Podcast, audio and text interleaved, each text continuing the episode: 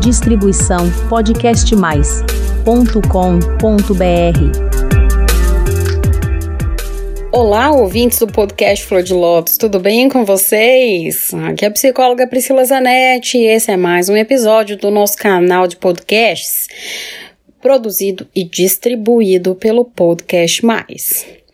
Hoje eu vou responder a essa pergunta que chega tanto para mim, mas tanto, que eu decidi gravar um podcast especificamente sobre essa faceta do narcisista. As pessoas me perguntam: tudo bem, se fala da vítima, se fala muito do que acontece com o sobrevivente, do como a pessoa se sente, mas e o narcisista? Ele pensa em mim? Ele sente saudade? Ele não sofre? Então, fica comigo até o final desse episódio para você saber as respostas a estas perguntas. Antes, a gente tem que falar do que é o transtorno de personalidade narcisista. Já falei muito disso aqui, inclusive eu vou deixar linkado aqui embaixo a nossa playlist linda, maravilhosa, só sobre os episódios, todos os episódios que eu falo sobre o transtorno de personalidade narcisista e alguma coisa que seja muito interessante que você saiba sobre o abuso narcisista ou sobre esse transtorno, tá bem? Mas eu vou fazer uma breve recapitulação, um resumo aqui sobre o que é o transtorno de personalidade narcisista. Quem sofre desse transtorno é uma pessoa que é bastante autocentrada, tem uma dificuldade de empatia, se dá uma importância descabida. É uma pessoa com muita dificuldade de reconhecer os próprios defeitos, afinal, ela acha que ela é especial e que as pessoas e o mundo está ali para servi-la. Com isso, essa pessoa, para conseguir o que ela quer, é uma pessoa bastante manipuladora. Ela mente, ela engana e ela tem consciência que ela está fazendo isso mas é algo que é da personalidade dela. Quando a gente fala de transtorno de personalidade, olha só o nome: transtorno de personalidade. Não é doença, é um jeito de ser no mundo que causa transtorno, tanto para a pessoa quanto para as pessoas ao redor, as que convivem com ela, né, a sociedade em si. Então eu fiz um resumo aqui muito breve, mas como eu te disse, nessa playlist você com certeza vai encontrar explicações mais profundas que eu já falei em outros momentos. Acontece que, por que, que a gente só fala do sobrevivente e a gente não fala do narcisista? Porque quem vem para o consultório não é o narcisista, mas o sobrevivente. Com isso, a gente não tem elementos para dizer exatamente, olha, a pessoa se sente assim, a pessoa se sente assado, ela pensou assim, ela pensou assado. Por isso que é bastante difícil. Embora tem sim alguns relatos em literatura que a gente tem algum acesso. E também quando a gente ouve as outras pessoas falando, né, do narcisista. Por exemplo, quando você termina e o seu ex ou a sua ex vai lá e chora e tá sofrendo e fala com familiares, etc. Ai, Priscila, mas é triangulação. Ai, essa pessoa ela tá manipulando. Ai, ela não sofre não, ela não tem sentimentos. Entenda. O transtorno de personalidade narcisista é diferente do transtorno de personalidade antissocial, no qual o transtorno de personalidade antissocial, que seria né, o vulgo psicopata, que é uma pessoa assim fria, que não sofre, que não tem sentimentos e é zero grau de empatia. O narcisista, ele tem sim afetos. Ele não é um monstro, ele é um ser humano. Eu acho que isso é muito importante da gente lembrar que a gente está falando de um ser humano, um ser humano que sim, pode fazer coisas horríveis, cruel, autocentrado, tudo aquilo que a gente já sabe, mas é um ser humano. Portanto, ele sim, ele sofre quando tem um término, ele sofre com o fim de um relacionamento, ele sofre com a ausência e eventualmente pode sentir saudade, sim. Mas tudo isso é muito diferente. Essa vivência dele é muito diferente da vivência que você e eu, que não temos esse transtorno de personalidade, temos. Então, quando a gente sente falta de alguém que a gente ama, quando a gente sofre pelo término, é totalmente diferente. Do que o que essa pessoa sente. Ela pode sentir falta muitas vezes do que você proporcionava a ela e não de você exatamente, não do que você representava, mas sim ao que você servia.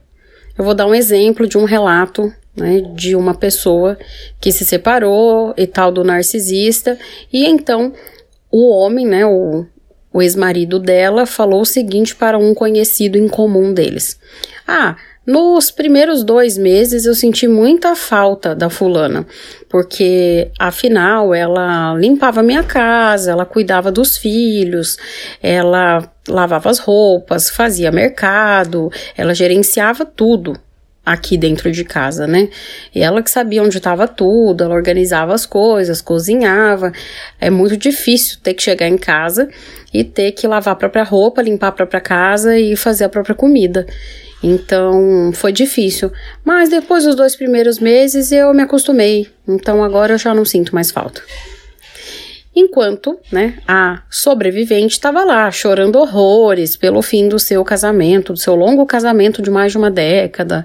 Ai, meu Deus, ele deve estar tá sofrendo. O que, que será dele sem mim? Ai, porque teve pessoas que disse que ele estava chorando por minha causa. Então entenda essa pessoa ela pode até ter sofrido sim, chorado, né, pelo fim do casamento, pela ausência ali da rotina de ter os filhos e a esposa em casa, mas percebe que está muito mais ligado a uma usabilidade do que qualquer outra coisa, do que o amor em si. Então você tem que pensar nisso. Então, outro ponto que eu quero que você reflita aqui comigo, né? Quando a gente fala desses relacionamentos, é muito interessante, né? A vítima perguntar, ah, ele pensa em mim, será que eu não fui ninguém? Isso você vai ter que aprender a lidar, né? Porque nem tudo que você viveu é mentira, mas foi muito diferente a percepção do que você tinha de relacionamento do que essa pessoa tinha em relação ao relacionamento e a você. Portanto, nesse momento, não importa muito se ele é ou não narcisista, ele ou ela, tá? Eu falo ele porque a maioria né, das pessoas que têm esse transtorno são do sexo masculino.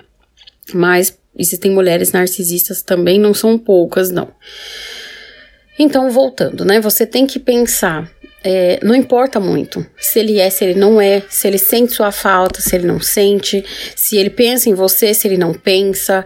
O que você quer com isso? Você quer um afago no seu coração, dizendo que você pode voltar, ou melhor, né? Ah, não, essa pessoa está sofrendo, então agora eu tô feliz também, porque eu tô sofrendo, ele tá sofrendo, todo mundo tá sofrendo, e é assim que eu quero, porque essa pessoa é ruim e eu quero mais que ela morra. Mas antes que ela morrer, eu quero que ela sofra muito, né? Então, quais são os seus sentimentos em relação a esses questionamentos seus? Por que, que você quer saber tanto da vida dele? Se ele tá feliz, se ele tá triste, se ele pensa em você, se não pensa, se sente falta, se não sente, se tá rico, se tá pobre, se tá com outra pessoa, se não tá, se tá sendo uma pessoa melhor pra nova companheira dele ou não. Por que essa necessidade de saber isso? Porque isso diz muito mais sobre você do que de fato do seu ex ou da sua ex. Né?